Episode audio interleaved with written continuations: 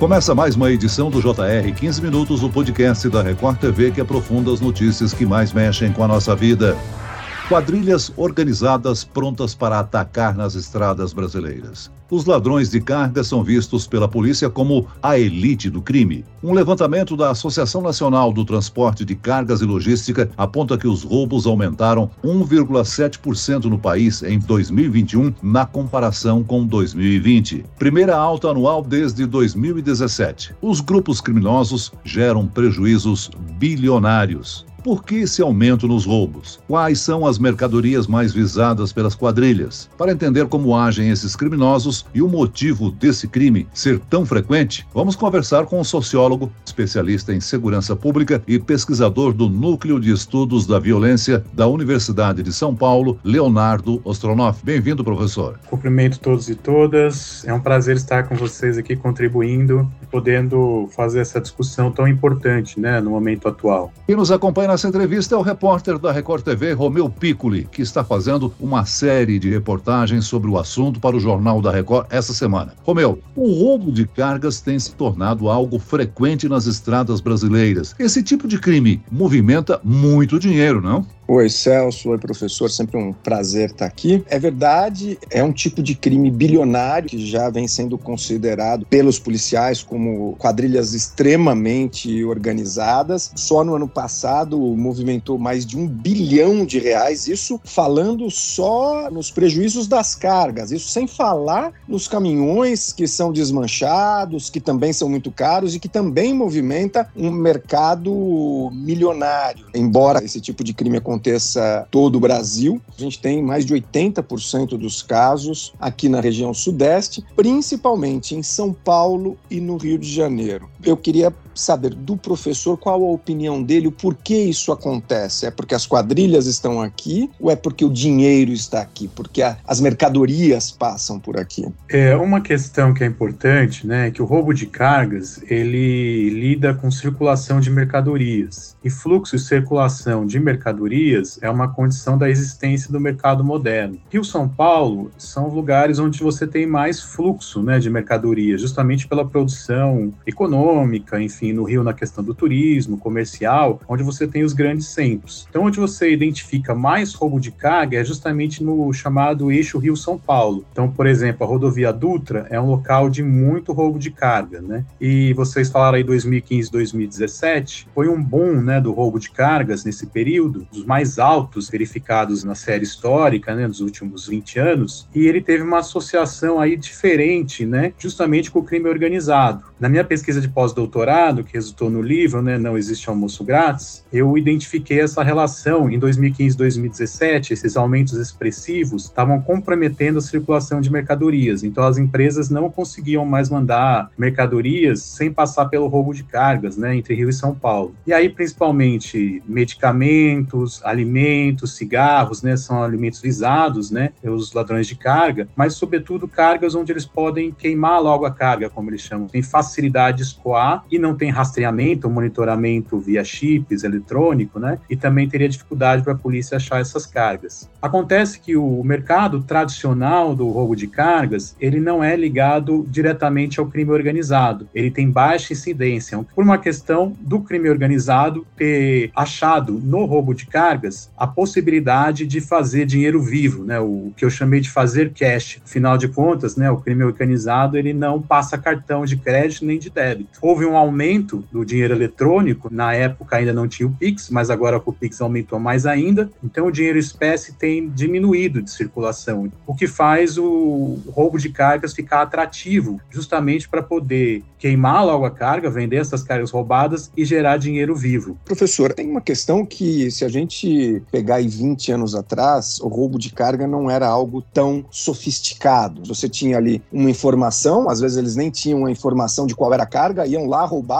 e depois davam um jeito de tentar distribuir aquilo. Hoje não. A carga é praticamente encomendada. Eu estava conversando com a Polícia Rodoviária Federal e eles têm alguns estudos que eles mostram que antigamente o preço de uma carga roubada eles vendiam em média por 40% do valor de mercado. Hoje isso atinge 75%, em alguns casos eles conseguem até 100% do valor de mercado daquela carga. O que levou as quadrilhas a esse grau de sofisticação? Tem uma diferença, isso que eu estou chamando a atenção, né, na minha pesquisa eu consegui, através do trabalho né, de campo, e conversar com os policiais, criminosos, enfim, que há duas modalidades né, dos criminosos um primeiro que eu chamei de a louca, que seriam aqueles que pegam os amigos, pegam o carro, tem um armamento pequeno, às vezes um 32, um 38, às vezes nem tem o um armamento, usa o que chama sapo, né, que é colocar a mão por baixo da blusa e fazer que tem uma arma, o simulacro, e eles não sabem a carga que vão roubar, eles saem na louca e esperam um caminhoneiro passar, dar uma facilidade, né, e daí efetuam um roubo.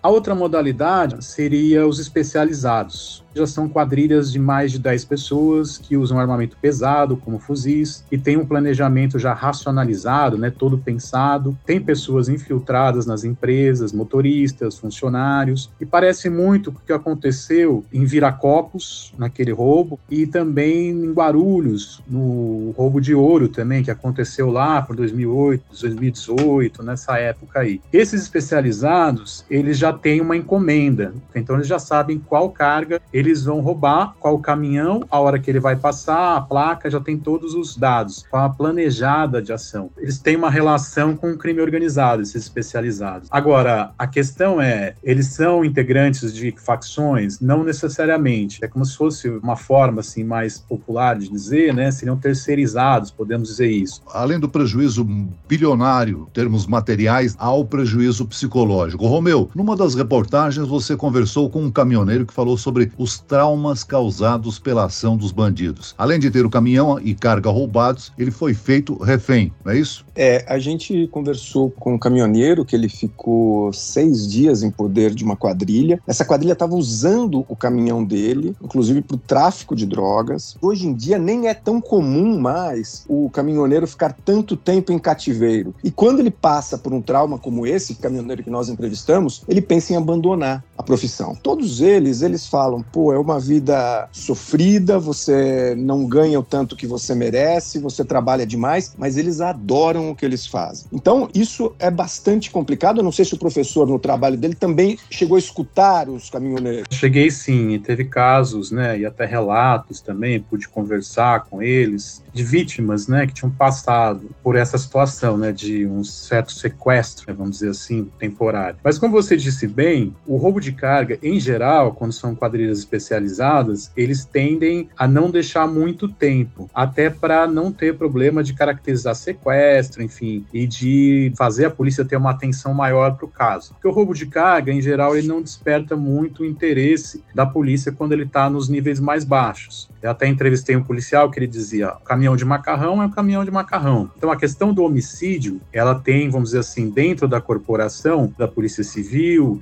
e mesmo na Polícia Militar, a questão do homicídio tem um status maior, que é um atentado contra a vida. A questão da patrimonial, ela tem um pouco menos. Mas essa questão dos caminhoneiros, como você disse, gera um trauma muito forte para eles, até porque assim, a gente fala que o roubo de carga é um crime de pouca violência, mas há uma violência, né? E tem casos que são exagerados, mas eles não são a regra. Agora, quando acontece um caso desse, o caminhoneiro, ele está em trânsito, às vezes ele não conhece a localidade, vamos supor, ele é abordado em Guarulhos, mas ele veio da Bahia, ele veio do Mato Grosso, ele não conhece a região. Isso causa também, até pela situação psicológica que ele fica, porque ele é abordado também com arma, há uma certa violência também psicológica, há uma pressão, né? Ele não sabe o que vai acontecer, ele não está acostumado com isso. Então, todo mundo que passa por uma situação dessa fica com uma certa situação psicológica afetada, vamos dizer assim. Voltando agora à questão da sofisticação e especialização desses grupos criminosos. Em muitos casos, eles estão com tecnologias de última geração, bloqueadores de satélite usados em guerra. É a facilidade de acesso a essa tecnologia, né? É, essa tecnologia, eles têm o que chama capetinha. Capetinha é um tipo um modem cheio de antenas, onde ele tira o sinal de rastreamento. Porque toda a carga hoje ela tem monitoramento de chips, os caminhões também. Tem nas cargas, e aí são vários tipos de chip, né? Nos caminhões também. Esse monitoramento até via satélite também. Então, para fazer o roubo de carga, ele precisa tirar esse monitoramento. Então eles fazem isso há bastante tempo. Eles emparelham ou uma moto, um carro e usam esse capetinha primeiro. E aí eles conseguem deixar o caminhão, vamos assim, às cegas, né? Que o, rastreamento não consegue pegar. E existem casos dessas quadrilhas especializadas, tem equipamentos maiores. Algumas até, por exemplo, no Paraná, usam helicópteros, né? Para fazer roubo de carga. Aí são cargas de valores grandes, tipo um milhão para cima, como carga de carnes, eletrônicos, enfim, você tem cargas hoje avaliadas em valor de um milhão. Então torna-se rentável pela facilidade do roubo de carga, né, pela dificuldade de você evitar o roubo de carga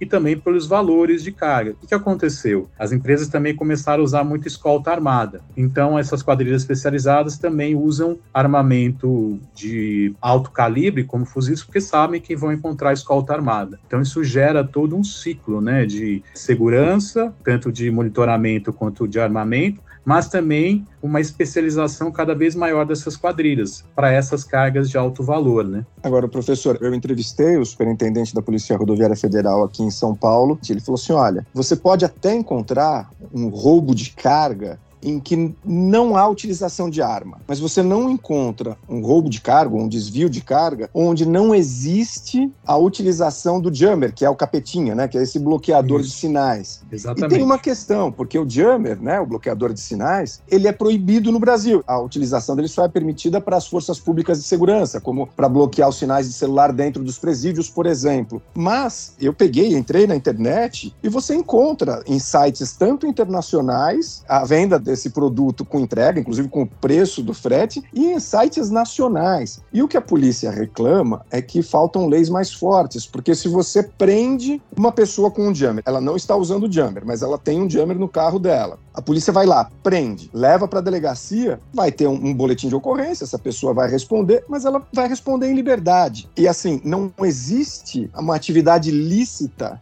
para um jammer. O que falta é uma lei e uma fiscalização para que esse produto não seja comercializado de fato no Brasil. Entre outras coisas, né? Se a gente pegar, a gente está falando das quadrilhas especializadas, ora, fuzis também não eram para ser utilizados e serem tão fáceis de serem vistos nessas modalidades criminais. Quais são? Então a gente sabe que tem mercados paralelos ilegais, o que a gente chama de legalismos, né? E o tráfico de armas ou, né, aí do tráfico criminal, né, o contrabando, enfim, como o jammer, esses utensílios, né, esses aparelhos, eles rodam a solto no Brasil. Infelizmente, a gente vê isso. Se a gente pegar armamentos, é gritante, né, o número também. Então, esses instrumentais, vamos dizer assim, do crime, há uma facilidade para se encontrar, né, o que potencializa também essas ações. Do outro lado, aí você falou da Polícia Rodoviária Federal, se a gente pegar a estrutura dela, tanto em termos de viaturas, em termos de pessoal, a gente sabe que ela é deficitária.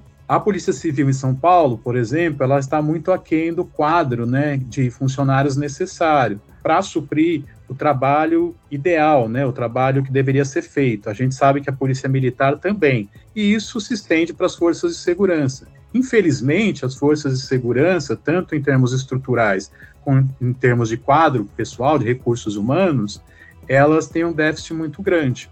E aí são as políticas também públicas na área de segurança que deixam a desejar nos últimos anos, né? Elas têm um viés punitivista e não tentam resolver o problema com planejamento preventivo, né? E dando mais condições de trabalho, condições de planejamento e de um trabalho de inteligência para a polícia. E aí um ponto, os ilegalismos, o crime, ele não acontece sozinho, ele precisa dos meios legais para funcionar.